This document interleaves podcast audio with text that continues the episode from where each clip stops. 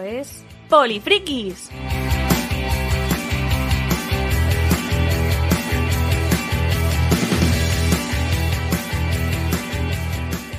Hola, hola, os damos la bienvenida una semana más a vuestra cita con, ya sabéis, la ciencia ficción, la fantasía, los juegos de rol, los juegos de mesa, todas esas cosas que tanto nos gustan a las polifrikis y los polifrikis y que nos gusta comentar cada semana, los lunes, pues mira, todas las cosas estas que nos pasan que queremos comentar. ¿Con quién lo hacemos? Pues con el equipo habitual del programa, encabezado en esta ocasión, pues mira, por ejemplo, desde la Batcueva, eh, Marta B, ¿qué tal? ¿Cómo te va? Pues bien, aquí listos para mi propia sección.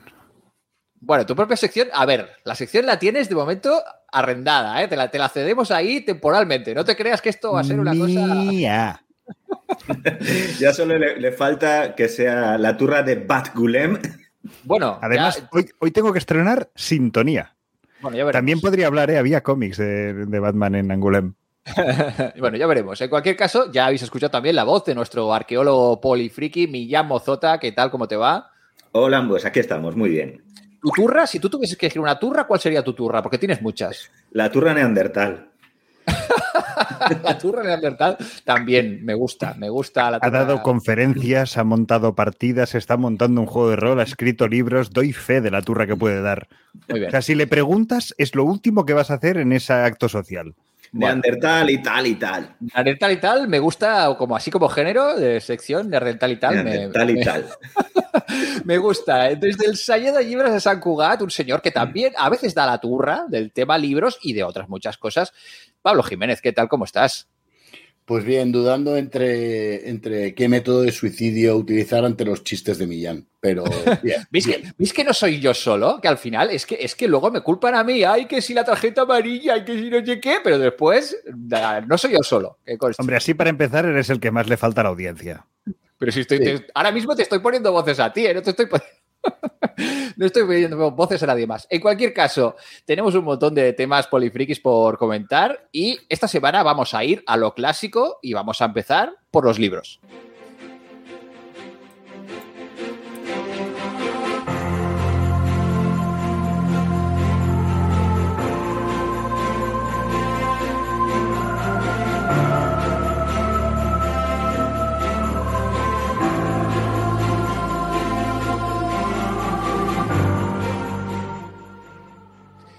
Pues esta semana, si me lo permite nuestro librero loco, me voy a instalar ahí en el Selleda Libras, nuestra librería de, de, referencia, para ser yo quien, quien recomienda un libro. ¿Qué te parece, Pablo? ¿Te importa? Me parece maravilloso, así puedo dormir la siesta un rato. pues bueno, voy a, en realidad voy a hacer un poquito de trampa, ¿vale? Porque ya sabéis que el tema de la lectura no vendría a ser uno de mis fuertes, al menos lo que sería lectura eh, leyendo con, con, la vista, dijéramos. Eh, o sea, la que... lectura. Os voy a recomendar un libro, pero que tiene mucho, es un libro de, arte, ¿vale? Es un libro que incluye muchísimas ilustraciones, muchas fotografías y que realmente es, un placer a la vista, tiene unos textos también muy interesantes, pero que básicamente es un libro para gozarlo pues con la vista. Porque es, un lujazo, es un lujazo y está, está la mar de bien. Eh, y aparte, eh, es un libro que eh, recopila un, poquito la, obra de, uno de nuestros oyentes ilustres, hay que decirlo, como me gusta a mí llamarlo, nuestro amigo Alex. Eh, que, hola Alex, ¿qué tal? Eh, ¿Cómo estás? Estamos hablando ni más ni menos que de Alex de la Iglesia. Eh, ¿Qué tal? nuestro querido director de cine y friki a la postre, porque se puede ser director de cine de éxito y también tener un, trasfondo eh, friki, pues eh, Alex de la Iglesia es un caso, es un ejemplo paradigmático en este, en este caso. Y eh, ya el año pasado presentó un, un, libro estupendo en el que recopila una parte menos conocida de su obra, que es su faceta principalmente como dibujante de cómics y como ilustrador. A ver, el tema, ya sabéis que el mundo del, del cómic al final eh, confluye muchas veces con, con, el cine y al final es un lenguaje pues también pues eh, visual, muchas veces pues las películas eh, se utiliza, se, se, recurre a muchas herramientas del, del lenguaje del cómic para hacer los storyboards, por ejemplo, es una cosa que tienen mucho en común, de manera que hay muchos directores y directoras que también pues hacen sus pinitos con el tema de la, de la ilustración, es el caso de Alex de la Iglesia, que, bueno, pues empezó ya en el mundo fancinero ya hace un mogollón de años y antes de convertirse en, director de, éxito de películas, pues bueno, como Acción de Mutante, eh, El Día de la Bestia, eh, Muertos de Risa, bueno, tantísimas películas que, tanto, nos, tanto nos gustan. Pues antes de, petarlo en el, cine, pues ya había hecho sus pinitos, pues eso, dibujando, dibujando, eh, lo habéis, habéis visto que en los años 90 principalmente eh, era un habitual pues de, la escena fancinera vasca eh, y publicó algún que otro eh, cómic muy influido por, cosas que luego pues también veríamos en su, en su cine, desde la escuela de, Bruguera hasta los, los, cómics así de terror tipo, tipo creepy, por ejemplo. Pero vaya, las pelis de Alex de la Iglesia están repletas de, de, referencias al mundo del, del cómic. Y este libro, este libro que se llama Arte y Ensayo, y que publica Norma Editorial, es una buena ocasión para conocer esta faceta eh, de, de Alex de la Iglesia y, profundizar un poquito en todas estas referencias eh, del mundo del, cómic. Hay que decir que, bueno, se han pegado un currazo de documentación brutal porque muchas de, estas, de estas, de estos ilustraciones y, storyboards y, dibujos originales y cómics eh, forman parte de, colecciones eh, que están esparcidas en el espacio-tiempo. Y, bueno, reunirlas todas en un solo libro ha sido bastante un, trabajo bastante titánico. Y, ya os digo, recopila cosas desde los orígenes orígenes de, cosas de fanzines hasta incluso flyers que hacía él para, su, para fiestas ahí en, Bilbao, hasta de todo, vaya, de, dibujos que ha hecho grabateando personajes tanto de sus películas y series eh, pues como de, otros, de, otros, de, otros, de otras influencias cinematográficas. Y, bueno, en material que ha generado eh, a lo largo de su, de su filmografía. Ah, esto, aparte de, todo este material, que ya de por sí ya es una pasada, y hay que hay que decir que sorprende bastante, porque, porque tiene una técnica de dibujo bastante, bastante sorprendente. la, verdad que Alex dibuja espectacularmente bien, mucho mejor que yo, así. no, es, por nada, pero eh, la verdad es que se le hay que reconocerle una técnica tremenda. ¿Qué vas a decir, Marc? Es, importante que le hagas la pelota a nuestro amigo, ¿no? No, no, estoy simplemente siendo, siendo realista. Esto es así. La verdad que dibuja mm, fantásticamente bien. Y, bueno, pues al final se nota muchísimo que su manera de, componer los planos en, su cine, pues también pues ve muchísimo del lenguaje del, cómic. Aparte, eh, el libro también incluye textos de gente muy, muy cercana y, admiradores y, gente cercana a Alex de la Iglesia, como son, eh, empezando por otro amigo del programa, como es El Espiñol, ¿vale? Que también es uno de los encargados de, llevar a cabo este, este libro o gente como Xavi Garriga, por ejemplo, o Borja Crespo, o Jordi Sánchez Navarro, por ejemplo, eh, por citar unos, unos cuantos. Y se han, dedicado ahí unas cuantas, unas cuantas palabras eh, para poner un poquito de, contexto y de contenido a este libro y situarlo dentro de lo que es la, la, obra cinematográfica de, de Alex de la Iglesia. En, en, definitiva, si os gustan pues las pelis de, de Alex de la Iglesia y habéis seguido un poquito su carrera, pues bueno, pues eh, veréis ahí pues desde bocetos y storyboards, tanto del Día de la Bestia o de 800 balas o de la de las brujas, aquella de las brujas de Zugarramurdi. O, o, de su reciente eh, serie, la de 30 monedas, la que, la que hizo para, para HBO, que ya iba por la segunda temporada, ¿no? Si no me, si no me equivoco. Pues también hay mucho material de todas estas eh, películas y, y series y la verdad que vale muy mucho la, pena echarle un vistazo a este, a este libro.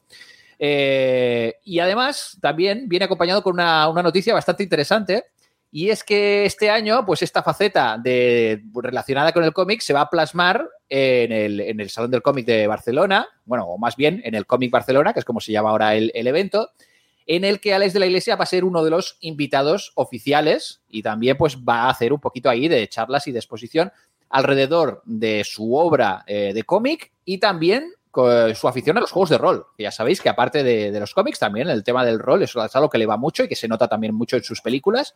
Y va a estar ahí en el, en el cómic Barcelona, pues hablando de todo, de todo esto.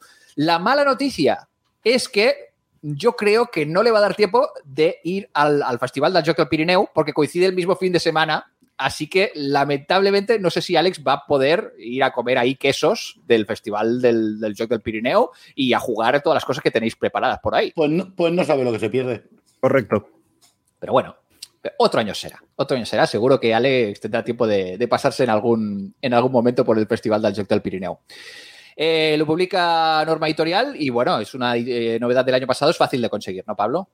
Muy fácil, muy fácil, pero además Norma eh, es de las que afortunadamente, no como otras, mantiene en catálogo y en stock eh, muchos de sus títulos y no te saca ediciones alternativas cuando la gente no ha acabado todavía de completar una colección.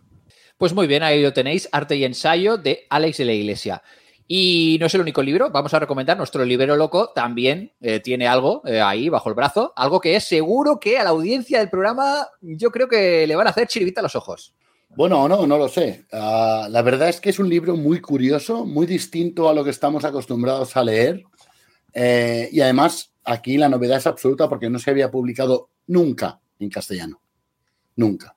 Estamos hablando de Escribir contra los hombres, un libro que el autor es y no es. Es decir, es un libro eh, escrito por eh, un señor de Providence que se llama H.P. Lovecraft, H.P. Lovecraft, eh, pero no es un libro al uso de los de Lovecraft, del cual ya estaba todo publicado por diversas y múltiples editoriales en diversas y múltiples ediciones, desde lo más baratito hasta lo más caro y elaborado, sino que por primera vez se publican en castellano el primer volumen de sus cartas. Uh, la verdad es que es una mirada muy interesante a, a, ese Lovecraft desconocido porque, bueno, él no hizo una autobiografía y a través de estas cartas realmente vemos su pensamiento. Él no, no, tuvo tiempo. No, claro, la escribió por fascículos en las cartas. Ahí está. Bueno, el, el, el, señor en cuestión, la verdad es que escribió unas poquitas cartas, unas poquitas. Se calcula eh, que escribiría cerca de, uh, me parece que eran 13.000 cartas distintas. Perdón, no, 100.000 cartas. 100.000 cartas. No, no, no 100.000 cartas. Entre, eh, post, o sea, desde postales muy, muy breves y muy sencillitas a cartas de 40 páginas. O sea, este señor vivía encerrado en su casa, ¿eh? no, era como Sanderson, pero para escribir cartas. Eh, cada vez que se aburría, escribía una carta. Eh, la verdad es que, bueno, la, han, estado, han, han, han, estado recopilando y editando a cargo de Javier Calvo, de Javier Calvo, bueno, un corpus de más de 12.000 páginas, pues ha seleccionado pues unas cuantas para este primer volumen. La verdad es que me ha parecido tremendamente interesante para cualquiera que se sienta atraído tanto por la obra como por la figura de, Lovecraft. Eh, un autor que hoy en día directamente pues, se le defenestraría, eh, la gente le escupiría por la calle y cosas de estas, pues sus ideas eran bastante, bastante, ya en su tiempo eran bastante comprometidas, pues hoy en día todavía lo serían muchísimo más. Pero sí que es muy interesante ver desde su propia óptica pues eh, temas como su literatura, sus proyectos, sus metas, uh, los éxitos y fracasos que tenía. En, en esta primera, eh, en este primer volumen de las cartas de Lovecraft, uh, se centra sobre todo en, en, la parte literaria del autor, en lo que él escribía cuando hablaba pues, de su obra, de sus intenciones eh, y sobre todo de cómo estaba creando esa mitología, esos mitos de, de Tulu que, que, después serían tan tremendamente conocidos, especialmente a través de, de juegos de rol y de adaptaciones cinematográficas. Eh, porque desengañémonos, la mayoría de los que empezaron a leer a Lovecraft lo empezaron pues porque habían jugado al juego de la llamada de Tulu. Hay muchísimos de los que nos escuchan. Culpable. No lo... yo, yo soy el. Hay muchísima gente, Andrés, muchísima, que empezaron a jugar a la llamada de Tulu y dijeron: ostras, esto mola. Yo quiero saber de dónde salió esto. Bueno, eso es una de las grandes magias del, de los juegos de rol, ¿no? Que, que promueven la lectura y, y promueven el, el, abrirte a otros mundos, aunque los audioleas, como dice alguno. Pero bueno. um, si queréis profundizar más en la obra de Lovecraft, eh, entonces sí que eh, hay alguna biografía muy, muy potente. Acaba de salir o está por salir el segundo volumen de uh, ¿Cómo se llamaba el autor? Se me ha ido de la cabeza, perdonadme. Ah, bueno, es lunes. en fin, del, el de Yo soy Providence. Ah, vale. Eh, que se considera pues la, la biografía definitiva de Lovecraft. Pero me parece muy interesante este, Este era Yoshi. Yoshi, correcto, gracias, Mian. Correcto. El, el que escribe 800 páginas por volumen. Eso es, eso es. Pues está, o está a punto de salir o ya salió el segundo volumen. Ah, pero eso sí que es para muy cafeteros. Para muy cafeteros. O sea, Mark me lo pedirá, lo tengo claro. Mm, No. No, vale, me alegro. Porque no lo Es- es- tengo. Es tan cafetero que incluso Mark es un. Se lo, se lo leyó, ¿eh? Fue un. Sí. Uf, a otro. Ya está. No, no, el, Pues, el- Quería comentar, si, si os parece bien, un- rápidamente, porque yo he leído unas cuantas cartas de, de Lovecraft y aunque no sé lo que contiene exactamente este volumen, creo que puedo dar una idea general. Eh, era una persona que veía el género epistolar como una forma más de literatura, eh, además de una forma de comunicación con las personas a las que apreciaba y admiraba y a los que consideraba sus amigos. En todas sus cartas, las que enviaba, porque hacía borradores, etcétera, estaban muy cuidadas en su estructura y en cómo estaban escritas y también él como que se, se desnudaba más o se presentaba mucho más lo que él pensaba y cómo era que en lo que son sus relatos y sus historias que al final le daban de comer, ¿no? Eh, o era lo que él quería, aunque no le costó, como sabéis, le costó bastante eh, tener éxito literario. De hecho, apenas tuvo en vida. Bueno, el caso es que lo que vamos a encontrar es eh, a una persona que vamos a ver que es muy incisiva, que tiene bastante mala leche, que aún así aprecia mucho a las personas que considera sus amigos y a través intenta mantener el contacto y la amistad a través de estas cartas, que eso es también algo que se ve mucho en eso, en toda su producción epistolar. Y también, por supuesto, pues todas sus filias, sus fobias, sus manías, que debía tener unas cuantas. eh, en fin, un, rel- un relato, un retrato mucho más íntimo y mucho más completo de, de la persona. Pues sí, Pues coincido, coincido con Millán. Lo único que decir, bueno, es una editorial no muy conocida, eh, la editorial es Aristas Martínez y el precio pica un poquito, son 34,90, ¿vale? Porque evidentemente es un libro que ellos ya tienen claro que va a tener una salida tremendamente limitada y eh, yo os diría, os apresuraréis los interesados y las interesadas porque no creo, no creo que hayan hecho una tirada muy grande. O sea que Pues ahí lo tenéis, ya sabéis, ya lo podéis pedir a vuestra librería de proximidad siempre. Eh, y si lo hacéis en el Sayeda Libras de San Cugat, pues mejor que mejor. Este primer volumen de cartas de H.P. Lovecraft, Escribir contra los hombres. Muy interesante. A mí solo me ha quedado una, una duda, que es que si un libro con, con tantas cartas se puede considerar de deck building, entonces, después de todo lo que habéis dicho siempre, ¿cómo es esto? Y con esto, querido audiencia, vamos a pasar a otra sección porque Andrés va a ser fulminantemente despedido. Pero a ver, Andrés, por favor. ¿Pero qué chiste es ese? En fin, que pasamos a los La cómics. sintonía, cambia, sintonía, va.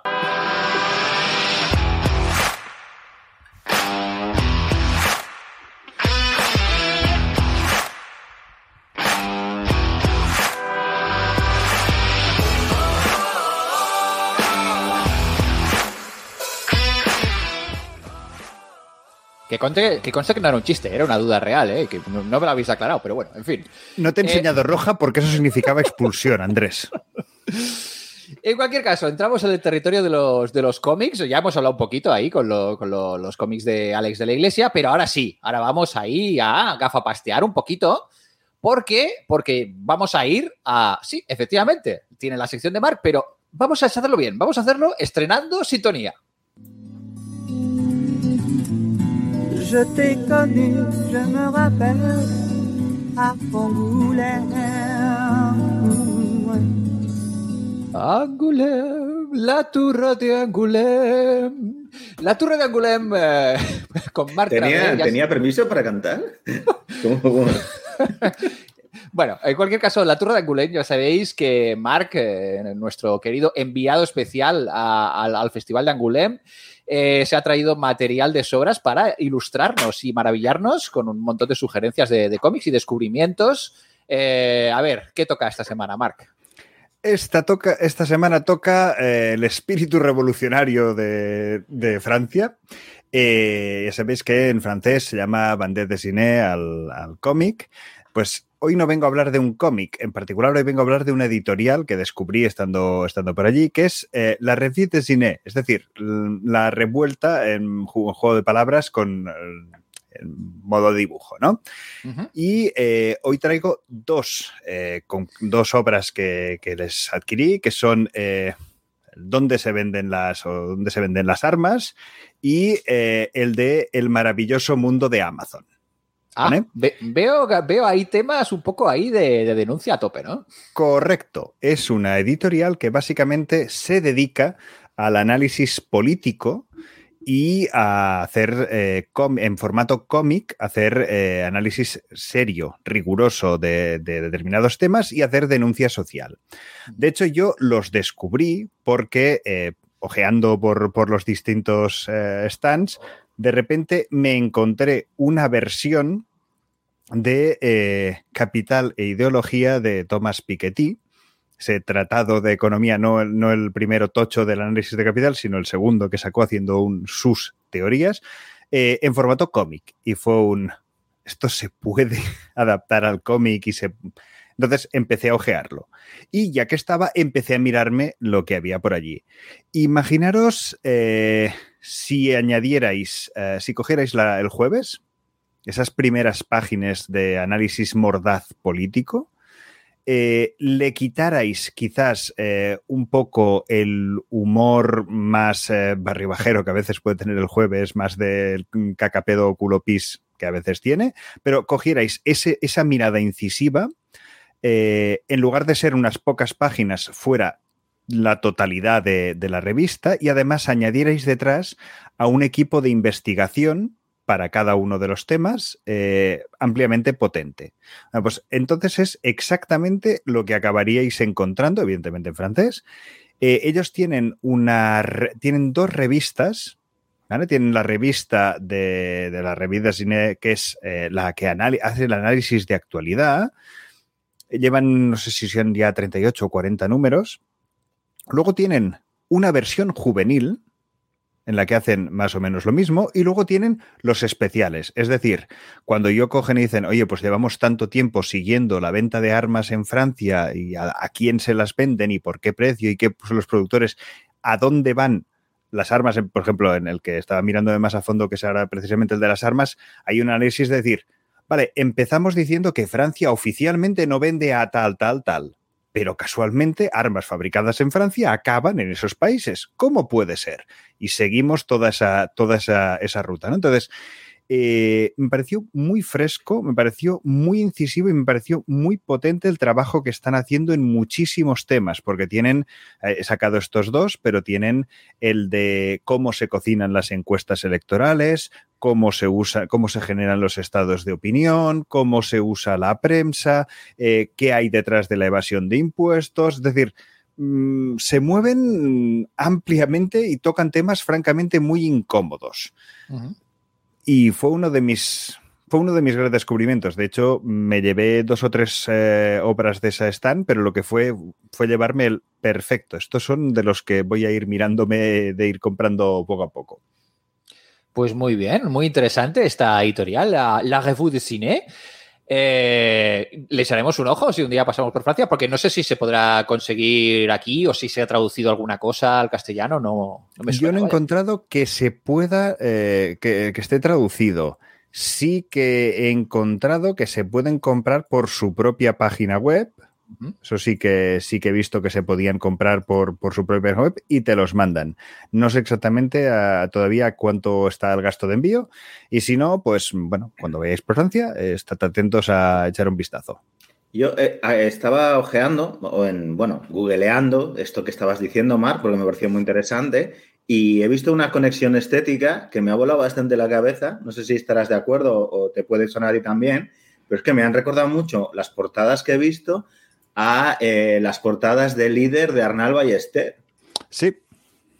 Estoy de acuerdo. No, no he investigado, no sé si hay una, una conexión ahí detrás, pero. Es como una estética así, no sé cómo llamarla, de impresionista o, de vanguardias en diseño, así, con colores muy planos. Eh, Eso, eso en la parte de las portadas. Luego, cuando entras Sí. dentro, tienen equipos enteros de dibujantes, cambia muchísimo el, el estilo. Es decir, hay, hay, eh, pues historias más bien cortas. Algunas son simplemente dos páginas, otras son ocho siguiendo. el- Luego, en mitad encuentras, pues bueno, un, un artículo o una infografía que habla sobre un determinado tema. Es decir, pero sí que tienen ese punto. A ver, es una de las cosas que yo siempre he envidiado del sector del cómic francés, en el sentido de que ellos tienen una industria, cosa que aquí nos gustaría tener, pero si comparamos cifras no llegamos ni a nivel de lectores ni a nivel de producción. Pero sí que es verdad que el cómic es una herramienta más de divulgación. Y eso es algo a lo que a mí me gustaría muchísimo que pudiéramos llegar aquí, porque es una manera de atrapar a otro tipo de, lectores. Antes Andrés decía, a mí no me gusta tanto o me cuesta más leer. Este tipo de- de documentos te aportan los mismos datos que un tocho eh, enorme haciendo un análisis en un formato completamente distinto si se ha, si se ha analizado. Es decir, en lo que hablábamos de dónde van las armas, eh, recordemos la película del grandísimo actor de método interiorar como es El Señor de la Guerra, interpretada por Nicolas Cage, eh, que hacía un- una, una explicación bastante descarnada sobre, sobre cómo, cómo se movía el mundo de las armas, ¿no? Luego estaba, pues evidentemente, ficcionado, con una historia, con interés romántico, bla, bla, bla, todo lo que tú quieras. Pero había una serie de fondo que estaba allí, ¿no? Pues mm, esta editorial es especialista en hacer esto en cómic. Pues muy bien, muy interesante ahí, pues conocer, eh, pues eso, aplicaciones del, del cómic más allá de- del infantil juvenil y los superhéroes. Siempre nos, nos va bien que nos ilumines con- eh, para el camino, el camino del, del gafapastismo. Y Marc, ¿alguna, ¿alguna propuesta más en la sección de, de la turra? Pues sí, una propuesta que además he descubierto hoy, bueno, me han descubierto hoy. Ah, eso Eh, sea, turra ya. No, esto ya no es Turra de Angulem. Esto es eh, un cómic de es, aquí. de... es turra Travé, Trave, correcto, sí. Eh, Sirio Sesenra, otro amigo del programa, este ya viene habitualmente además y Sirio, vuelve cuando quieras. Eh, en en hoy- serio te lo digo, vuelvo cuando quieras. Esta sí, o sea, esta, esta ya es amarilla, mm, con agravante, eh, vas, vas camino de la expulsión hoy ¿Puedo, ya, ¿eh? puedo mutearlo ya? Sí, por favor. Ah, Sirio ha puesto un, un tuit hoy en el que eh, hablaba del batallón sagrado de Tebas, ¿vale? Que es un batallón que era una unidad de de élite militar griega formado por unos 150 hombres, una cosa así, que compartían no solamente el hecho de ser hombres y guerreros, sino que además eran amantes, ¿vale? Eh, y eh, ponía una- un tuit que me ha llamado la atención, que era, "Hostia, esta peña merece una peli de la hostia y que nosotros en la creación de mundos de fantasía tengamos la mente abierta y nos alejemos de los moralismos decimonónicos con medievalismos rancios. Bueno, ha sacado esta, esta, esta pelota, a mí me ha llamado la atención y un oyente del programa y amigo, eh, Edwin, eh, le, ha, le ha dicho un, oye, que hay un cómic que habla de esto, se llama Queronea, es de Laura Rubio, publicado por GP Ediciones y eh, es la misma autora de Cilia Quebrantahuesos. Y me ha sido un, oye, pues préstamelo y me lo ha pasado hoy mismo. Y me ha parecido maravilloso. O sea, es un dibujo, es un, es un cómic que habla precisamente pues, de, la, de, la, de la batalla de Queronea y de esta unidad en particular, gran parte de la historia. Y no puedo deciros mucho más porque sería destriparos un poco. Eh, sí que es formato así más bien horizontal, eh, mucho más gráfico que otras obras. eh, tiene muchas splash pages así enormes, un dibujo que cambia según lo que está, son lo que está narrando, pero me ha parecido francamente glorioso. Para Pues muy bien. hacer ¿Qué, qué- un- qué vas a decir- qué ibas a decir, Millán? un apunte gafapástico friki, friki en, en este No caso. he hablado de prehistoria. No, no, pero es que hay, una, adaptación directa del Batallón Sagrado de Tebas a, nuestro ámbito friki, que es una versión en un mundo de fantasía grimdark, antes de que se llamara grimdark a ese género, que eh, fue en las antologías de, literarias del mundo de los ladrones, que, si no recuerdo mal, las coordinaba... eh, bueno, igual, no me sale el nombre. Creo que es Lynn Willis, pero mm, es que ahora no estoy seguro. Bueno, el caso es que en estas antologías, una de las autoras, que era Janet eh, Morris, sí, Janet Morris, eh, creó la- el batallón sagrado de los Stepsons, ¿vale? Cuyo líder era uno de los personajes que aparecían recurrentemente en estos relatos del mundo de los ladrones, que era Tempus, que era exactamente una traslación al mundo de fantasía de, de ese batallón sagrado de Tebas. Y con este dato friki vuelvo a mi rincón. De, de hecho, después una de las cosas que se ha descubierto es que había una, una novela histórica, por ejemplo, de Sebastián Roas. La gente ha empezado a meter, había un, un grupo de heavy metal que creo que se llama Lujuria, que, que, también tenían una canción eh, que trataba sobre, sobre este batallón. Es decir, de repente han empezado a salir una serie de productos que decías, tenían ni idea. Pues nada, que el rol te enseña. Pues Lina Spring. Lina Spring era la persona que hizo las eh, antologías del mundo de ladrones. Ahí queda ya todo ya cerradito. Estupendo. Muy bien, muy bien. Pues, pues muy bien. También muy interesante esta, esta segunda recomendación. Y ya con esto ya vamos a cerrar el capítulo gafapástido y vamos a ver series y cine, pero, pero para todos los públicos.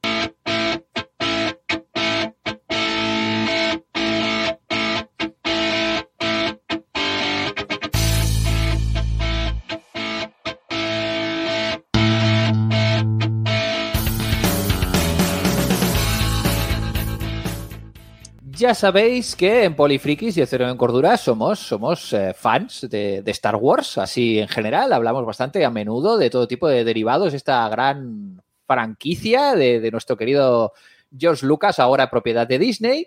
Y nada, pues eh, vamos a ir directamente eh, con, una de las, de las novedades, que es básicamente lo que estamos gozando y comentando, por ejemplo, en canales como el canal de Telegram de, Polifriqueo, ahí cada vez que se publica un capítulo del mandaroniano, el mandaroniano o el mandarino, o lo, como lo queréis llamar, eh, se comenta inmediatamente ahí utilizando eh, el, la etiqueta de, spoilers, que Telegram lo permite ahí que, y, y no nos comemos spoilers en el, en el canal de Polifriqueo.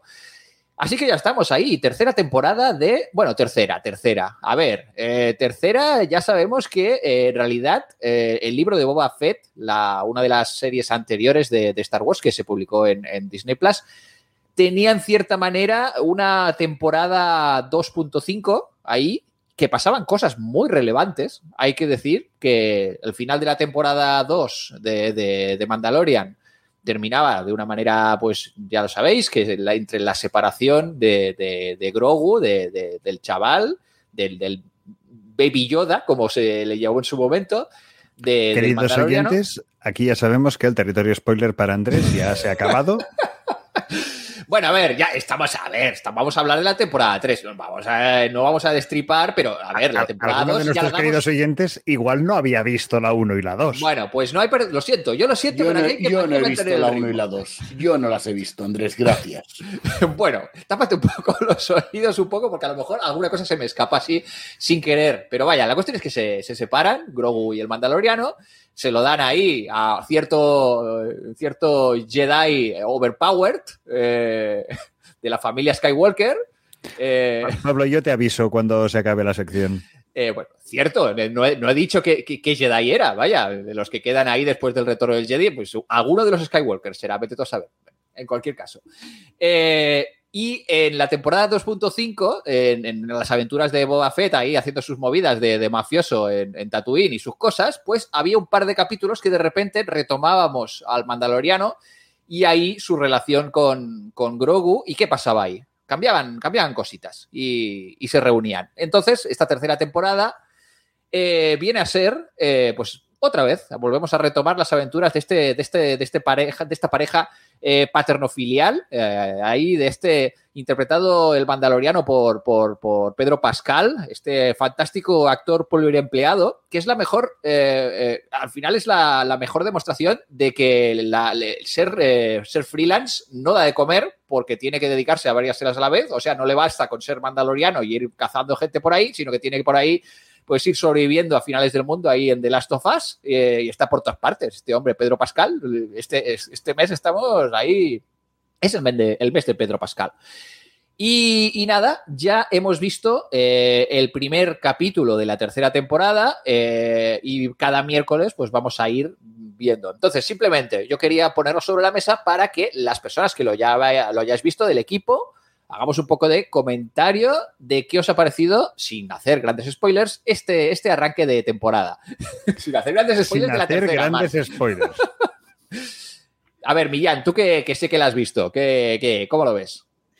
A mí me ha gustado mucho. Me ha parecido que eh, tiene un poco de todo. Eh, tiene fanservice, tiene acción, tiene un poquito de drama. eh, plantea las bases de lo que va a ser esta nueva temporada, de todas las cosas que van a pasar. O sea, como que te abre muchas quests, ¿vale? Eh, porque para mí también tiene mucho de, de estructura de rol, de partida de rol, incluso de campaña sandbox, ¿no? Que los PJs eh, ahora tienen que decidir para dónde van a tirar y qué van a hacer. O de juego de estos de mundo abierto, ¿no? En plan de que vas ahí, pues, a, encontrándote de NPCs, ¿no? Y que te van dando ahí las aventuras que vas a ir completando, ¿no?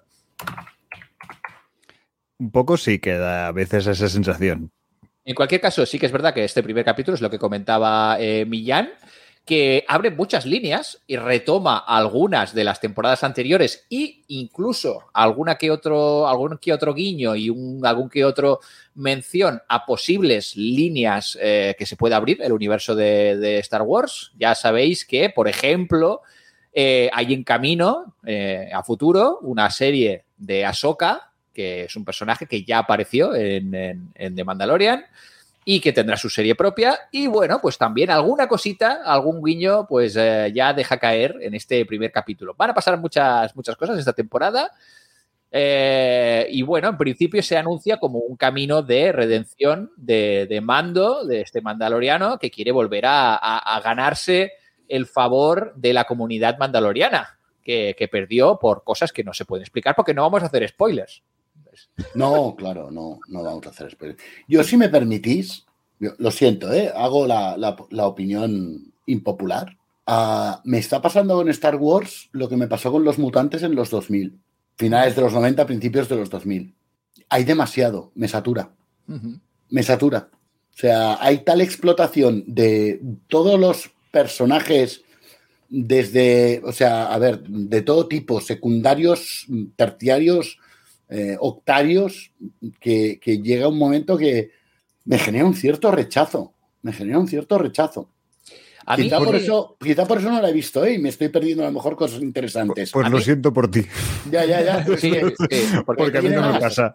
No, es, es Disney, pero, Eh. pero es como, hostia, es que no tengo ganas de ver tanta Eh. cosa de Star Wars. En este sentido, eh, yo creo que eh, tiene mucho que ver también con el, género que se, se- homenajea en, en esta serie. Eh, de Mandalorian, desde el primer capítulo, es un, es un western, es un, directamente que bebe, bebe de, John Ford, de las eh, películas de Sergio Leone, de todos los grandes clásicos del western y, y a lo se ha ido desarrollando en un formato totalmente western. Eh, en ese sentido, esto que comentas de que quizás hay mucho Star Wars, pues es un poquito que Star Wars ya es en sí ca- prácticamente un género. Dentro del género Star Wars, luego pues hay un, hay una, hay ficciones de, de tramas más políticas o sobre terrorismo, como puede ser Andor. Eh, está este, es, eh, las historias de los, de los Jedi, que son más, más míticas. Eh, y bueno, pues hay toda una serie de subgéneros dentro del género Star Wars. A mí, dentro de todo, pues la verdad es que hay series que me gustan más, series que me gustan menos de Star Wars. Pero en general, todo lo que va tocando, ni que sea de refilón, eh, el amigo Dave Filoni, ya sabéis, el que estaba, el showrunner que estaba detrás de Clone Wars y de Rebels y que luego pues ha tenido mucha mano en la construcción de este universo ampliado de Star Wars. Todo lo que toca Filoni me suele gustar bastante. Y The Mandalorian, junto con John Favreau, pues bueno, pues es una co-creación de, de Dave Filoni y está por una línea que a mí me encanta y relacionando todos los universos estos que menciono, tanto Rebels como The Bad Batch, como el, el grupo, el lote malote, como eh, The Clone Wars, básicamente, que es la, la gran obra de, de Filoni. Así que yo estoy en general bastante, bastante satisfecho. Entiendo el hartazgo, ¿eh? que haya gente que, que- que tenga hartazgo de Star Wars, pero también se pueden ver separadamente, no hace falta verlo todo. Yo creo que si mí- ves solo The Mandalorian, ya está.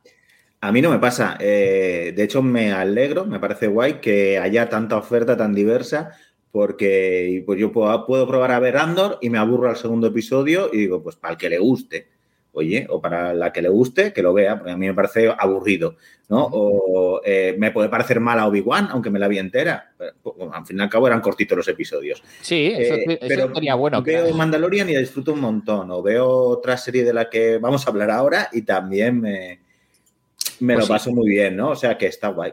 Bueno, vamos a ir, Millán. Eh, ya que la has mencionado, pues vamos a ello, vamos a la otra serie de Star Wars que está ahora mismo en marcha, que están estrenando capítulos. Eh, los miércoles se estrena el de, de Mandalorian y si no me equivoco, los Tam- yo jueves. diría que también, ¿eh? Los Que también miércoles, es los- miércoles, es el sí. miércoles es el estreno también de- del, del Sí, lote sí, yo diría que vi eh, la semana pasada vi seguidos los el estreno del 17 de Mandalorian y el, el 11 de eh, La Remesa Mala o de Bad Batch. O el lote malo, como se llama en Hispanoamérica. Casi, Lote- casi lote malote. ¿eh? Casi, pero ¡ah! oportunidad perdida.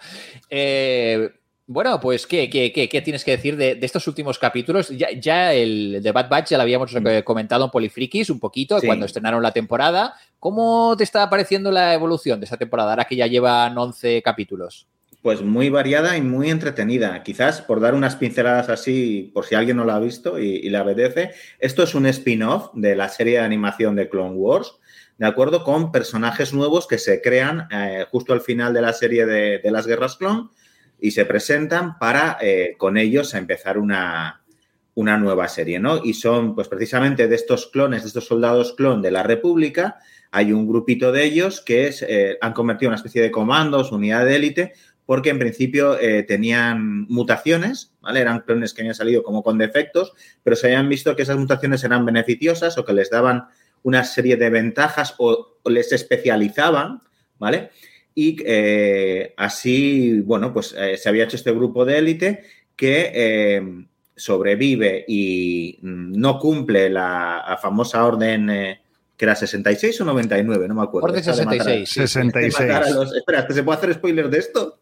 Hombre, sí. Vale, de matar a todos los Jedi, que qué pesados son, ya Hombre, era ahora, sí, en fin, sí, Palpatine, ahora bien. 66. Yo voté a Palpatine. Bueno, el caso es que estos, este grupo de clones que son así como muy característicos, cada uno tiene su propio rol en la unidad y su propia personalidad como muy marcada, que son Hunter, Wrecker, Tech y Crosshair. Se, Eh, se podría decir que es como el equipo A de los clones. Totalmente, es que totalmente, sí, sí. Tiene, pues eso, el líder, el mastermind, el, el manitas, el brutote fuertote MA, ¿vale? Eh, y una, una niña que es un poco un personaje bastante misterio su origen, todavía no se acaba de explicar o de revelar. Es la única clon femenina que hemos visto hasta ahora en el universo Star Wars, dentro de los clones caminoanos del ejército clon. Eh, se llama Omega, que tiene un nombre así como muy extraño, como que parece que hace referencia a algún tipo de plan o de historia, que tampoco sabemos nada de eso, y que es, es una de las eh, supervivientes de los centros de clonación cuando estos son destruidos, que se une a, a este grupo que, eh, claro, al no haber cumplido la Orden 66 y haber perdonado la vida de un, Jedi, pues eh, se convierten también en forajidos y en mercenarios que están en busca de captura por el imperio, ¿no? Dentro de eso, aquí nos encontramos una segunda temporada con todos los personajes ya desarrollados. Pequeños cambios estéticos he visto en el tema de las armaduras, del diseño de los personajes, de la, pintura facial de Hunter, por ejemplo, eh, los tatuajes y esas cosas. Pequeños cambios, ¿no? Como, digamos que empiezan siendo unos soldados clon, eh, aunque sea de una unidad de comandos o de élite, pero son como clones y lo que se va viendo estéticamente les van haciendo cambios en plan como que pintan sus armaduras, se van personalizando ellos mismos, buscan su individualidad, ¿no? Luego, al final, las historias son aventuritas de Star Wars. Eh, cada una, cada episodio normalmente tiene una pequeña aventura, un problema en- el que se encuentran o van a buscar y tienen que solucionar, pues con sus historias de infiltración, de acción, algo de diplomacia, algún dilema moral de vez en cuando que van metiendo y eh, las relaciones de los personajes para poder desarrollarlos un poquito más, sin que tampoco esto sea un, drama shakespeariano, pero sí que poco a poco pues vamos sabiendo a través de sus discusiones, de sus conversaciones y tal, un poco de desarrollo de personajes. Y eh, aparte de esas aventuritas, hay siempre como se va viendo que hay como una trama de fondo, ¿no? Que hay unos grandes temas, una serie de temas recurrentes que van apareciendo que tienen que ver con los planes de Palpatine, el emperador, con ese reemplazo que se, eh, ya se está haciendo de las tropas clon de la República, a las que parece que quieren jubilar, que puedes poner más o menos comillas al jubilar, ¿vale? Eh, y cambiarlo por lo que luego serán los Stormtroopers, ¿no? Las tropas de asalto que veíamos en las películas, que son tropas reclutadas. Y, y un par de, historias más así de fondo, como también qué van a hacer con esos soldados clon, ¿no? Si les tienen que jubilar, pues eh, si los van a usar en experimentos o lo que sea. Y eh, pues eso, es una mezcla de pequeñas historias muy entretenidas, muy rápidas, muy ágiles y esa historia de fondo que ya te engancha un poco más para seguir la serie eh, a lo largo. Hay ya mismo lo que decías, 11, 16 episodios que va a tener esta segunda temporada y de momento bien, a mí me está gustando bastante si os ha gustado la primera temporada, la segunda pues también os va a gustar.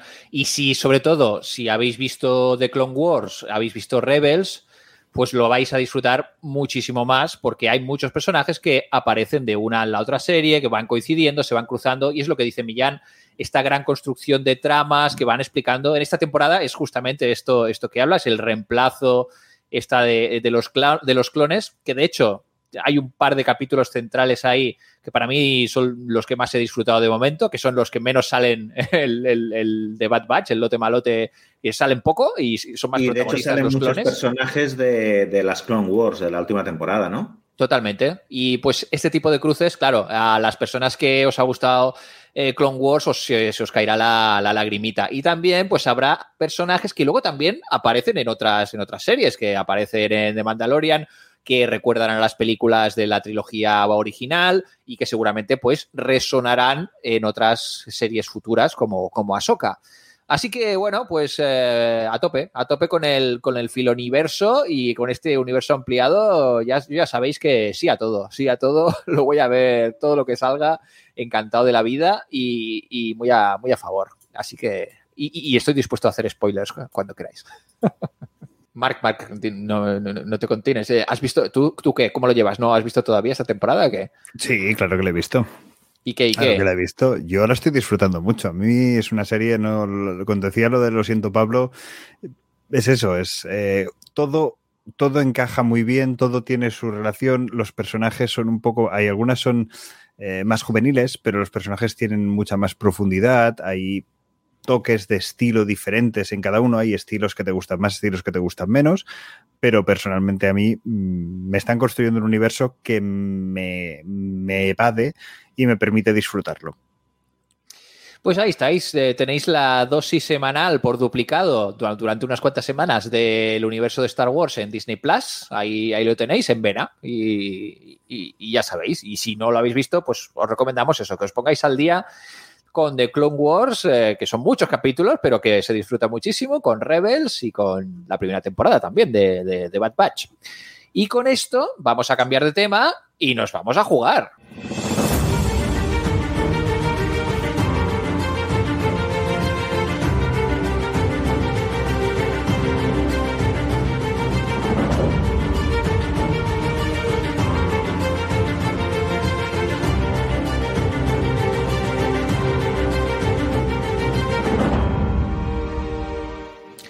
Ay, cuando he dicho a jugar, me ha salido el referente viejuno, aquel del de Matías Prats, ¿os acordáis? A jugar. Un poco sí. Un poco sí que te ha quedado.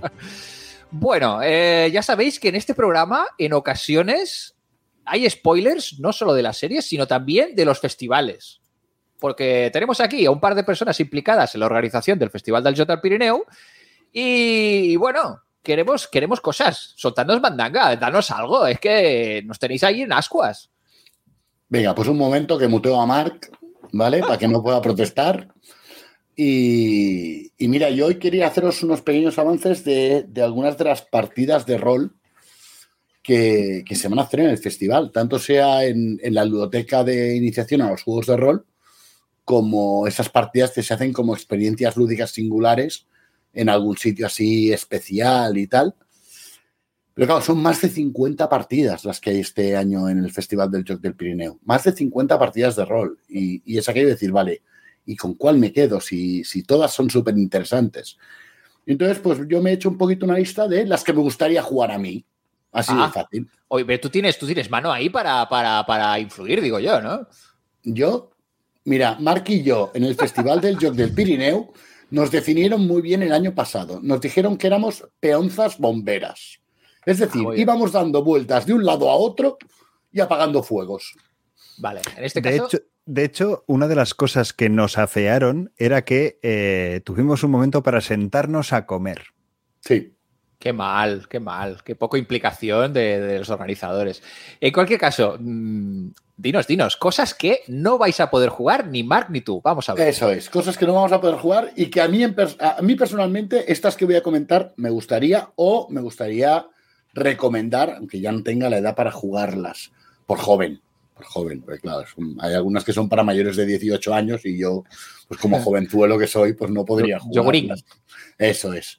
Eh, sí que comentar que antes de empezar, decir que el programa, si todo va bien y estoy tocando toda la madera que tengo por aquí cerca, eh, ahí, pero a tope, si todo va bien, esta semana estará el programa eh, en la web, que es eh, festivaljocpirineu.cat. Eh, dejaré un enlace ahí abajo en, en el, en el programa, o sea, en el, perdón, En la descripción. en, en la descripción para que todo el mundo pueda acceder fácilmente. Eh, pero esta semana deberían esta- debería estar eh, el programa y, y es posible que las inscripciones ya. Lo que pasa es que las inscripciones, si no recuerdo mal, hasta el día 10 no os podéis inscribir. O sea, estad atentos el día 10 para, para darle ahí a inscribiros rápidamente porque hay cositas muy jugosas, muy jugosas. Pero bueno, vamos al rol, que es lo que yo quería hablar. Mira, la primera a la que me gustaría apuntarme es a una de las partidas de caucho y cromo que va a dirigir Roberto Alhambra, su autor. Porque todavía no he tenido la oportunidad de probar este juego con Roberto, le tengo muchísimas ganas y lo estuve viendo un ratito como narrador eh, el año pasado y me parece absolutamente fascinante. Tú, Andrés, si no recuerdo mal, jugaste Sí. con él el año pasado. Yo lo probé, nos hizo ahí una partida, él estaba todavía el juego ahí en, en desarrollo, todavía no se había publicado. Y muy chulo, la verdad que muy, muy ahí, realmente caucho y cromo, quemando ahí a tope, un juego de persecuciones muy rápido, muy agresivo, muy rápido, de improvisar muchísimo, tanto para la persona que dirige como para las personas jugadoras, así que una pasada. Bueno, la otra que me gustaría jugar, pues mira, también una partida con autor, sobre todo por probar un juego del que estuvimos hablando en su momento con el autor, en un largo viaje en coche, eh, y es un juego que se llama Junto a la Hoguera. Además, me gustaría ver lo que ha hecho el señor Millán Mozota, Autor de culto. autor de culto, no de cu- Que, suele, que suele no hablar de sus obras. que suelen no hablar de sus obras, pero, pero sí, sí, tuvimos como seis horas de coche y estuvimos charlando de muchos temas y entre ellos pues este junto a la hoguera y me apetece mucho ver lo que ha hecho lo que ha hecho Millán con, con el tema de, de un juego tan narrativo eh, porque he visto un poquito la sinopsis. Estoy súper interesado Millán. Yo Eh, creo, yo dime, creo que a ti y en- general a quien conozca mis gustos y, y mi forma habitual de jugar y de dirigir y los juegos de rol eh, que son mis favoritos, le va a sorprender mucho, mucho junto a la hoguera, porque Por eso- por eso precisamente. me he deconstruido totalmente para diseñarlo diciendo, para lo que quiero hacer, lo que a mí me gusta como mi hobby de rol no me sirve. Correcto. Es que además eh, conozco tus otros, los, los módulos que has publicado, las Mm. aplicaciones que has publicado, y se aleja completamente de, de ese estilo. Entonces, mm, me atrae muchísimo. No es una insinuación para que más adelante mm, podamos jugar una partida online, no, para nada, Muy ¿eh? bien, para bien. nada, pero, pero bueno, si cae por ahí, cae por ahí. Luego, pues mira, no para jugarlo yo, pero si tuviera un hijo o una hija en, en edad ah, jovencita, no como la, mía tiene ya 23 años, no está para este tipo de partidas. Pero me gustaría, pues eso, jugar la- una de las partidas de ocho tesoros o de, o de contratiempos que va a arbitrar el detective papaya David Díaz, el autor de los dos juegos. Porque, porque bueno, le he, visto, le he visto narrar, me gusta mucho cómo lleva el tema de los chavales, sin despreciar las otras partidas infantiles que hay, que el otro narrador que hay para infantiles, eh, que es Mark, no Mark Traves, sino otro Mark. eh, Marc, Marc no va a arbitrar nada. no, Mark, Mark, eh, Mark hará de peonza bombera, igual que yo. Sí. Pero, pero es otro Mark, pero ostras, me encanta cómo, cómo dirigen los dos. Pero bueno, estas de ocho tesoros y contratiempos, pues mira, me he quedado con ganas de, de ver un poquito más. Luego, cómo no, hay un juego que me está encantando, que me lo estoy comprando todo, aunque no tenga tiempo ni de narrarlo ni prácticamente de leerlo, que es Baesen, que me lo estoy pasando de fábula. Y hay una partida que se llama El baile de los sueños, que leyendo la sinopsis me ha parecido súper chula y súper interesante. Aparte hay unos roles en vivo, hay un rol en vivo ahí de Baesen y tal, pero este de- del baile de los sueños, ostras, mm, me llama mucho la atención. Luego, pues quizás seguiría con una partida que se llama Aquella que alimenta los sueños, que es de una editorial pequeñita, Sugar Editorial, pero que ha sacado un sistema propio, que es el sistema Impulso, y dentro de ese sistema Impulso ha sacado una ambientación que se llama Sección Oculta, que me parece súper interesante, pues la sección oculta es eh, un grupo que pertenece a un museo que se dedica a encontrar artefactos, vamos a decir que son artefactos no del todo tecnológicos, ah, y a protegerlos y tal. Ah, y la partida es de, de Mireia Machancosas, que, bueno, pues conociéndola creo que puede ser una partida súper interesante. No la dirige ella, porque esos días ella está con, con Interrep, con un- una reunión de gente que hace roles en vivo y tal, y es una lástima que no, que no podamos coincidir, pero, pero vamos, es de aquellas partidas que me apuntaría sin duda, porque tanto la temática como, como la persona que ha, que, ha que ha diseñado la partida, pues me parecen muy interesantes. Luego, evidentemente, pues cómo no, me gustaría jugar esa partida de Alice is Missing, de Alice ha desaparecido, que se va a realizar paseando por la SEU. Es decir, en vez de estar alrededor de una mesa, cuando en, en, en Alice ha desaparecido, los, los y las jugadoras se tienen que ir a distintas localizaciones a buscar pistas. Y aquí, pues cuando tengan que ir a una localización, van a ir a esa localización. Es una partida que además no la podría jugar porque estamos, eh, Oscar Recio y yo, peleándonos ahí con acabar de adaptar Alicia Desaparecido a, la Seu d'Urgell, eh, con lo cual pues habría algunas cositas. Y, y- pero me parece súper interesante un juego que está pensado para que te comuniques a través de una, de una app de tu teléfono, sea WhatsApp, Telegram, Signal, la que sea. Eh, ostras, mm, lle- llevarla así al, al tener que caminar por la ciudad puede ser muy, muy, muy, muy interesante. Y para acabar, y así ya no me alargo más, pues un juego que no he probado, que sí he leído, pero que me gustaría probar, que es una partida que hay al juego Sherezade, que publica HT Publishers, y que se llama La daga de las 10 joyas. Porque también es un juego, pues como pasa con el de Millán, muy narrativo. Igual que pasa también, como veréis, a mí el tema narrativo me tira mucho. Eh, pero, pero es un juego que tengo ganas de, de jugar, no de, no de narrar, sino de jugar. Y, y, ostras, pues oye, yo creo que es que hay una oferta tan variada que os he dado, mira, dos, cuatro, seis, siete partidas, siete ideas, quedan 43 más. O más de 43 más, de hecho.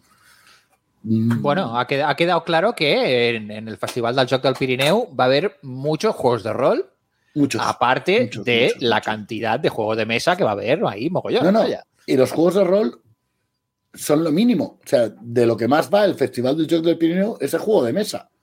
Pero bueno, este año se diversifica mucho, ¿eh? porque tenemos ahí presentaciones, tenemos charlas, tenemos exposiciones, tenemos. pf, hay un montón de cosas. Este Tenemos año, lo- lo- los roles en vivo. los rol roles en vivo. pf, es que no os lo acabáis. Hay un Este rol en vivo comiendo en el parador. Sí, sí, sí, sí. Un rol en vivo ahí, que es una comida en el parador. No, no será baratito, pero, pero ostras, otra, otro de aquellos. Y este igual lo podríamos. No, no podemos, Mark. Sería feo. Cogernos plazas nosotros. Sí, bastante. Sería feo. pero Pues muy bueno, bien. Eh, ya sabéis que eh, muchas de estas plazas hay que reservar, de manera que ahora Pablo nos va a recordar la web y estad atentas y atentos porque luego ya no os quejéis de ay, es que, es que no queda plata. es que-". Andrés, que no le pongas voces a la audiencia, caramba. Recuérdanos la web, Pablo. Venga, la web es festivaljocpirineu.cat. Pues muy bien, ahí tenéis festivaljocpirineu.cat, eh, eh, que se va a publicar en breves días el, el programa del festival y eh, va a haber ahí opción para, para apuntarse todas estas partidas y todo lo que, lo que surja.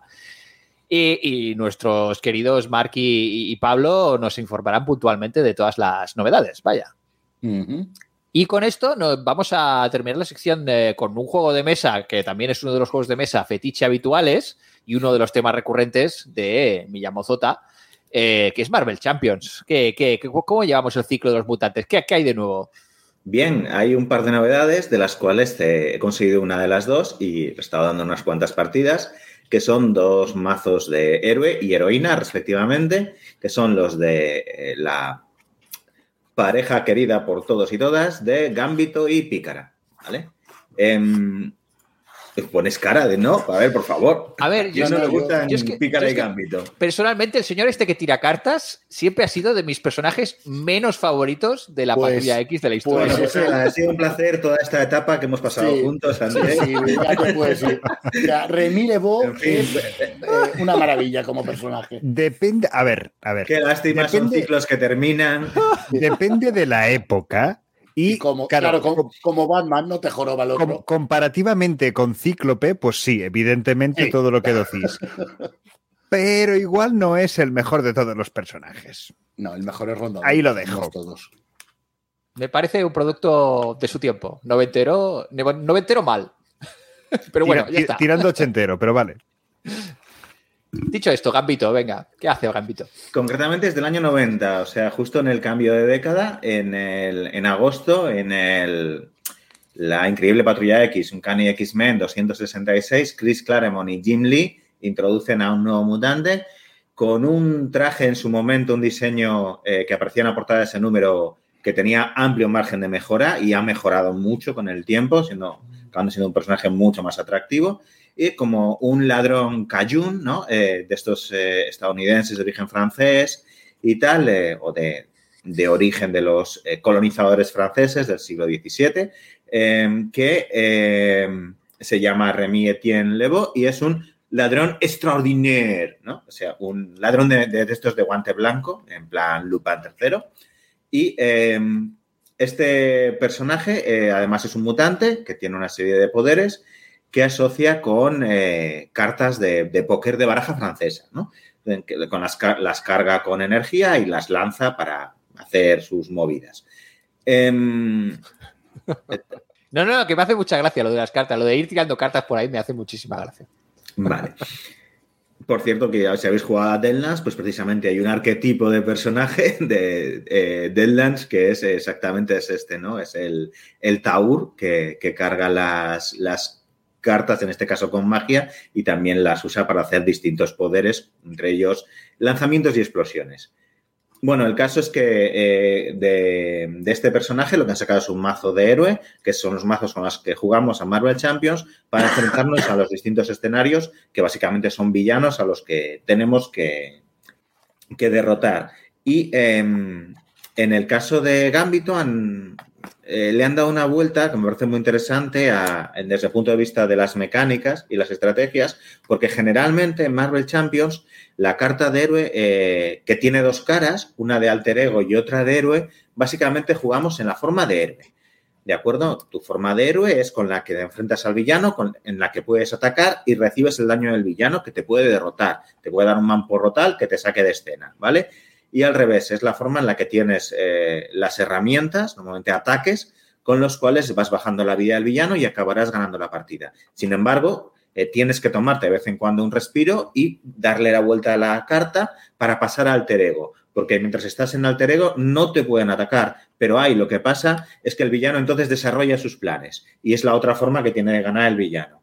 Así que eh, normalmente en Marvel Champions tú vas a estar casi siempre en héroe y de vez en cuando te vas al alter ego, te curas la vida y vuelves a forma de héroe. Bien, solo hay dos personajes que rompen esta dinámica de todas las decenas de personajes que han sacado eh, para el juego, que son la Vida Negra y Gambito. Son personajes que pueden jugar y muy bien en alter ego. La Vida Negra porque es espía y tiene un montón de habilidades de espionaje que le permite controlar muy bien la mesa y, y la partida.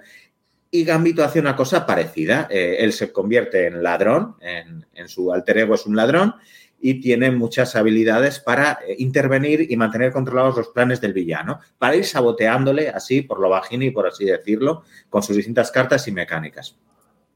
Así que desde ese punto de vista es, es, original o es novedoso porque solo había, ya os digo, un personaje que hacía esto en, en todo el, catálogo de Marvel Champions.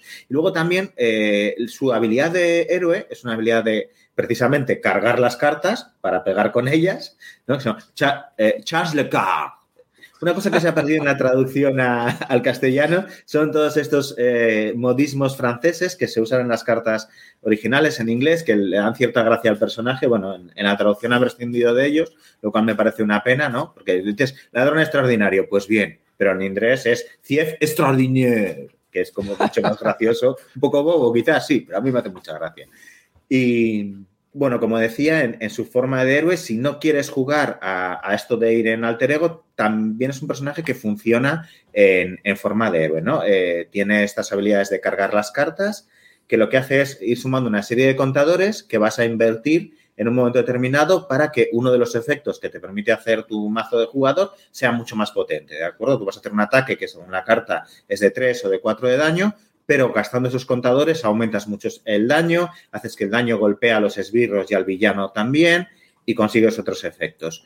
Y, eso es un poco todo. Ah, decir que eh, una duda recurrente, ¿vale? Para todo el mundo, porque no lo pone en la carta, pero eh, quien se lo compre, quien empiece a jugar con él para que lo sepa, los contadores que consigues en forma de héroe, cuando cambias a alter ego, se mantienen en la carta. No hay que quitarlos, ¿vale? Eso es importante, que lo sepáis. Y, que en general el diseño está muy chulo. A mí me ha gustado mucho. Eh, la mayor parte de los, de los dibujos que, del personaje que aparecen en las cartas son ilustraciones de cómic y tienen mucha unidad gráfica. Yo diría que están sacados de los mismos números o de las mismas eh, series, eh, con lo cual a a la, vista y eso le da como mucha unidad. ¿no? Hay otros héroes y heroínas en los que no pasa eso, que cada carta es de un dibujante distinto, de una serie distinta y tal, y queda un poco deslavazado. En este caso, tanto estéticamente, los colores elegidos, la, las viñetas elegidas para las cartas y tal, creo que consigue una cosa muy armónica y muy, y muy bien, muy agradable para jugar con él. Pues ahí tenéis ese pack de Gambito, otro miembro más de la Patrulla X, para, para, sumar a vuestro, bueno, a la expansión esta de los, de los mutantes de Marvel Champions. Sabéis que estamos en la fase esta de, de la Patrulla X, eh, de Claremont y compañía, y que, vaya, lo estamos flipando muy fuerte. Yo tengo una última cosa que recriminarle a, a este mazo de Gambito, y es un poco al margen de que no me guste el personaje de Gambito, es lo que más me da rabia de este mazo es que tengo la sensación de que por culpa de que exista este mazo, no va a haber un mazo de rondador. Me dije, ocupa el lugar de, de, de, las publicaciones que debería ser rondador, para mi gusto. Así que. Es, vale, puede ser, pero también te voy a decir que ya, como mínimo, hay anunciada, eh, no, no, oficialmente, pero es, es evidente, por el propio cómic que acompaña a la campaña de Génesis Mutante, que va a haber una nueva caja, una nueva caja en la que probablemente los protagonistas sean X Factor, o sea, Factor X y Excalibur. Eh, Espero por su bien que Rondador Nocturno salga. Veremos, veremos. En cualquier caso está funcionando bueno, muy bien. Si, Rondador Nocturno no sale, eh, yo ganaré dinero.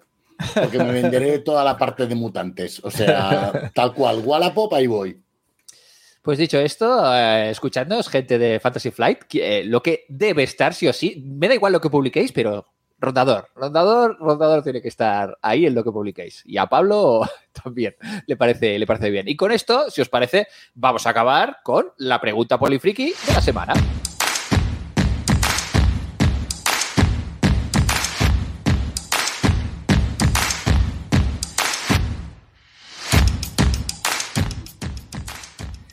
Y la pregunta polifriki es: ¿cuándo sale Rondador Nocturno en Marvel Champions?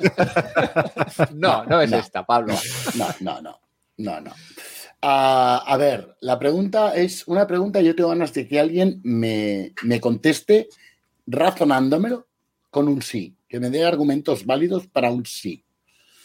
Uh, o sea que vamos allá y así salimos todos de dudas. Y la pregunta es: ¿Es correcto descargar o fotocopiar una obra polifriki hoy en día? ¿Qué quieres? ¿Un sí? Quiero argumentos para el sí. Yo te digo sí y te digo los argumentos. Eh, y, y, aparte ya sabéis que es una, eh, aparte que ya es una, es una política que yo ya lo hemos comentado muchas, muchas veces. Yo no es que eh, esté a favor de la piratería, pero en descarga de lo que dice mucha gente, eh, creo que no es eh, mala para las industrias eh, en cuestión que se piratean, sino más bien al contrario. Muchísimas veces, precisamente, mm, es una herramienta que puede convertirse, si le damos la vuelta, se puede convertir en una herramienta a favor del de, el producto, que sea, ya sea una una película, ya sea un, disco de música, ya sea eh, un juego de rol, ya sea lo que sea. Eh, un juego de mesa lo, lo, veo más complicado de piratear, pero, pero también se puede. También hay prints and plays que se pueden piratear. ¿Por dónde le veo yo la cosa? El tema es, eh, los productos polifrikis más pirateados son siempre los que tienen más éxito. Nunca se va a piratear algo que ya de por sí no sea bueno y no sea interesante. O sea, eh, eso, eh, el riesgo de, que una editorial saque algo, que un músico o que un director de cine saque algo, de que, ay, es que no han visto mi película porque la han pirateado. No, porque tu película es mala, tu libro es malo y tu, tu, música es mala. Y no se piratea, porque es lo, que no tiene mucho éxito no se piratea en general. Y también es, eh, según pues muchísimos estudios, eh, indican que eh, las personas que piratean en general son gente que ya no estaba dispuesta a gastarse dinero en cierta cosa. O sea, yo una película que la voy a piratear, normalmente no va a ser una película que yo por iniciativa propia la iría a ver al cine. A lo mejor me descargo una película que digo, bueno, pues a ver si tal. Esto es lo que suele pasar en las personas que piratean. En el un altísimo porcentaje de la gente que descarga, primero, mucha de esa gente que descarga no las ve ni las consume las cosas, porque la descargan por descargar porque es gratis. Y muchas veces, eh, si lo hacen, serían cosas que ya de por sí nunca se hubiesen gastado dinero. En un, pues hay libros que, pues, si a ti te gustan y si realmente tenías intención de comprarlo, lo vas a pagar. Y si no lo haces es porque realmente pues no te interesa. Y por otra parte, también es verdad que muchas personas que acceden a contenido gratuito o pirateado, muchas veces luego reinvierten eh, y gastan en ese, si les gusta, reinvierten y luego o lo regalan a otras personas o lo recomiendan o se compran una, una, un ejemplar físico en mi caso, yo he, eh, hay muchas cosas que las he consumido por vías, a lo mejor no especialmente legales, pero que en cuanto me han gustado, si me han interesado, luego o las he regalado o me las he comprado y he gastado bastante más dinero que no si lo hubiese directamente eh, pues sacado ahí. Y esta es mi, mi experiencia y yo creo que muchas empresas ya aplican esta política de tolerar el tema de la piratería eh, porque saben que luego les repercute económicamente en su beneficio, porque luego llega más gente, un público más amplio, y cuanto más gente consume, más gente consume tu producto, pues más posibilidades hay pues que llegue a más gente y que vendas más cosas. Y si yo he leído pues cómics de Marvel eh, de un formato que a lo mejor no era tal, pues a lo mejor luego me puedo comprar camisetas, me puedo comprar eh, recopilatorios, me puedo comprar, a lo mejor voy a ver otras películas de otra cosa todo está relacionado. Es pensar la cosa en conjunto más allá de la cosa concreta del pirateo. Ya está. Y hasta aquí mi, mi turra de sí a la piratería. A mí se me ocurre el caso que mm, pienso que sería legítimo desde un punto de vista ético, porque creo, entiendo que estamos hablando de ética y no de legalidad, eh, de una obra descatalogada, inencontrable y, y de que, quieres eh, leer y disfrutar o simplemente conocer desde un punto de vista erudito, ¿no? Ha habido cosas de muy, muy oscuras de, no, ahí, ahí no pirateas, de la historia Millán. de los juegos de rol. Ahí no pirateas, Millán. Ahí no pirateas. Es una obra que, que el autor Bueno. no va a cobrar por eso. Vale, eh, vale, pero ponía, tú ponías, ¿es correcto? Sí, sí, sí, fotocopiar. Era Sí, la pregunta por correcto, correcto. Adelante, adelante. Así que eso, eh, esa es la... Un poco cuando yo me he descargado o he buscado en, en sitios que no, eran, que no, eran de pagar, no eran para adquirir alguna obra, eran porque, casi siempre era porque eran cosas muy, muy inencontrables y cosas que yo las buscaba casi como curiosidades históricas del hobby, ¿no? Eh, estaba pensando, por ejemplo, en el Thunderscape Wall of Aiden, que era una cosa rarísima de los 90, que salió un videojuego, salió un suplemento de Western Games, o cosas de, del Talislanta, de, de juegos así, ¿no? ¿Más eh, opiniones? Mark, ¿cómo lo ves? Estás dudando, te veo ahí con dudas en tu cara. A ver, eh, no es algo sobre lo que me hubiera, pero me hubiera reflexionado enormemente. Entonces estaba pensando ahora respecto a lo que ibas diciendo. Estoy de acuerdo en el planteamiento de que la piratería en realidad favorece gran parte del, del producto. Sea, la- las eh, repercute en ventas positivas. Eh, en muchos eh, aspectos, no en todos. Estoy convencido que hay algunos que no, que no sería así. Y me parecería hipócrita dar una opinión formalmente de no, no, no, porque todos tenemos un pasado y yo precisamente, mm, no voy a esconderme, ha habido momentos en los que he descargado series, he descargado películas, eh, mis primeros pinitos de Dungeons and Dragons fueron con un manual de segunda edición que todavía conservo, eh, totalmente fotocopiado, eso sí, eh, con unas anillas de calidad y unas tapas de plástico para que no se me jodiera, el- o sea, ya, todos hemos tenido nuestros momentos, pero sí que es verdad que a la que me he podido, perdón, le he dado el micro, a la que me he podido permitir el pagar por los contenidos, mm, me he vuelto mucho más selectivo, mucho más restrictivo. Es decir, a medida que mi poder adquisitivo ha ido, ha ido subiendo, eh, me he ido tomando conciencia de, de lo que suponía para la persona autora. Eh, otro día, si acaso con calma, hablamos de distribuidoras o de, las compañías que puedan sacar eh, provecho del trabajo de los autores, pero bueno, la reivindicación de, la autoría me ha ido, me ha ido calando y me he ido vol- volviendo más reacio. Eh, aún así, mm, reacio no significa combatiente beligerantemente, por los motivos que decía Andrés y por mi propio pasado al respecto. Pablo, ¿cómo, cómo lo ves las opiniones que ha despertado la cosa? A ver, es y él que- se ¿Dónde- tiene, que, se tiene que mojar también. Sí, sí, sí, sí, sí, sí.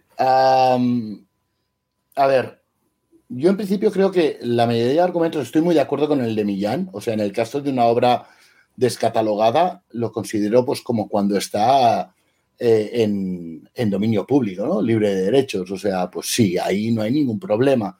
Es decir, ese autor o esa autora no va a percibir una remuneración por el consumo de su obra porque su obra no está en el mercado.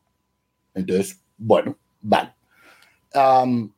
Pero sí, eh, debo decir que en general la argumentación que me habéis dado, sobre todo la que has dado tú, Andrés, que me parece muy interesante, ¿eh? no, o sea, me parece una reflexión muy ponderada, pero, pero en general es un argumento muy de los 90. Es decir, en los años 90, en los cuales no teníamos esa facilidad de acceso a determinadas obras que tenemos ahora, ah, ostras, yo lo entiendo. Sinceramente, ahí, ahí lo entiendo.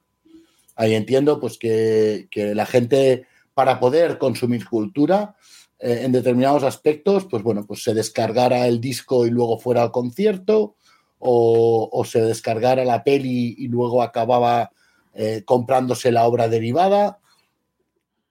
Pero tengo que decir primero que a mí lo, lo primero que, por poco que cobre el autor, ya le estamos quitando, pues vale, igual solo cobra el 5 o el 10% de, de royalties pero es un 5 o un 10%. O sea, cada, cada uno que no vende y que alguien se descarga, pues no está cobrando eso. Y eso en general, ostras, me duele. Me duele pensando en el autor. Eh, creo que hay alternativas gratuitas hoy en día. Hablo de, por eso he dicho hoy en día. Eh, si tú quieres jugar a rol, hay centenares, centenares, por no decir miles, de juegos de rol gratuitos y que la gente ofrece. Respecto al tema de es que no sé si me va a gustar o no, no lo tengo claro. Precisamente de muchísimos libros se publica, se publica online el primer capítulo gratuitamente. De manera que tú puedes leerte ese primer capítulo y decidir si, bueno, pues mira, me ha gustado, me lo compro o no. En temas de música, vamos a ver, eh, hay canales en los que puedes disfrutar de esa obra absolutamente gratuitos, como puede ser YouTube, que puedes escuchar pues, los principales hits de muchos autores en, sus respectivos canales, aparte de que por un precio muy bajito tú puedes tener un Spotify Premium, que si aceptas la publicidad, lo tienes gratuito y escoges qué escuchas, cuándo lo escuchas y cómo lo escuchas. Eh, hay una serie de razones hoy en día que facilitan ese acceso a la cultura, que creo que en cierta manera me hacen peor hoy en día, insisto, hoy en día el hecho de que te, beneficies sin, sin, cobrar el autor de su obra. Y, y, por ejemplo, en los juegos de rol hay un montón de manuales de inicio gratuitos que se cuelgan en la red. Y hay muchos autores, y si no, permitidme que os presente al maravilloso China Mibil, que directamente, tal como publican su obra en papel, la publican online. O sea, que hay gente que realmente es combativa con dar acceso a la cultura a, a todo el que quiera acceder a ella. Y hay determinadas plataformas de libros que se cuelgan los libros online. De hecho, la bronca que tuvo Sanderson con su editor, porque tenía un libro que no había publicado colgado en su web para que la gente lo leyera. Y el tío dijo, bueno, pues mira, lo dejo ahí y te lo reescribo para que lo publiques. Y lo reescribió entero para que lo pudieran publicar, ¿no? Pero bueno, para eso hay que ser Sanderson, ¿no? Ser capaz de reescribir todo tu libro para que se publique. Ah, y luego tenemos el tema de bibliotecas y demás, que hoy en día ya no son solo bibliotecas, sino podríamos llamarlas mediatecas, ¿no? Tienes eh, libros, tienes películas, tienes eh, discos, tienes conciertos, tienes un poquito de todo. Con lo cual yo en principio, mm, yo también tengo mi pasado, evidentemente, pero quizá lo podía entender más en los 80 y en los 90, el tema de, de acceder de manera ilegal. Y, hablo de manera ilegal, ¿eh? ya no entro en el planteamiento ético, eh, a, la, a, determinados productos culturales. Y hoy en día, pues la verdad no, no me convence tanto. Bueno, eh, ahí queda. Eh, ya veis que tenemos diferentes opiniones en el, en el, equipo y también queríamos trasladar esta, esta inquietud, esta duda, porque es un tema que se habla recurrentemente en, en, en los mundillos polifrikis y la vamos a trasladar a, a nuestra querida audiencia. ¿Qué opináis vosotras? ¿Qué opináis vosotros de descargar, fotocopiar una obra polifriki, ya sean juegos de rol, ya sean eh, un juego de mesa, un libro, una película polifriki? Eh, hoy en día? ¿Cómo, cómo lo veis? Compartid con vosotros, con nosotros vuestras, vuestras opiniones a través del canal de Telegram que tenemos, ya sabéis, Polifriqueo. Ahí nos podemos ahí amablemente, como siempre, eh, intercambiar opiniones y comentar a ver qué, qué, qué, posturas hay, que siempre son interesantes y que siempre, siempre aportan. Así que ya sabéis, ahí estamos. O nos dejáis comentarios en las diversas plataformas donde pues, se escucha este, este podcast. Y, con esta pregunta que os trasladamos a nuestra querida audiencia, vamos a ir ya terminando el, el, programa una semana más. Yo creo que, como siempre, va a haber, va a haber movimiento, va a haber respuestas a esta, a esta pregunta, que siempre nos gusta escucharlas y compartirlas eh, con la audiencia. Eh, y nos vamos a ir ya despidiendo, no sin antes recordaros que eh, Polifrikis es un programa solidario con Ayudar Jugando. Ya sabéis, os recordamos cada semana. Entrad en ayudarjugando.org y descubrid esta maravillosa asociación de ayuda a la infancia a través del juego de la que somos eh, miembros y simpatizantes y socios, eh, los cuatro integrantes del, programa, y que, que, ya sabéis, porque hablamos tanto de ayudar jugando que ya lo sabéis, pero nunca está de más entrar en, en ayudarjugando.org y echarle un vistazo a todas las cosas que, que prepara esta gente, voluntarias y voluntarios, eh, en favor de la infancia a través del, del juego. Y nada más, eh, nos vamos a ir despidiendo por esta semana, empezando por Alsayada Libras de San Cugat, nuestra librería de referencia. Pablo, que vaya muy bien la semana. Muchas gracias. Desde la Batcueva, ahí en Huesca, eh, que vaya bien la semana. Marc Travé. Igualmente, y nos vemos en breve. Nuestro arqueólogo más allá del muro, que vaya muy bien la semana por allá y cuidado con los hielos. Y el, el deshielo, ¿eh? No sé si viene ya el deshielo, Millán. Sí, sí, eso es. Me podré quitar las pieles de foca. y quien nos habla, Andrés Palomino, eh, se despide también. Hasta la semana que viene en Polifrikis.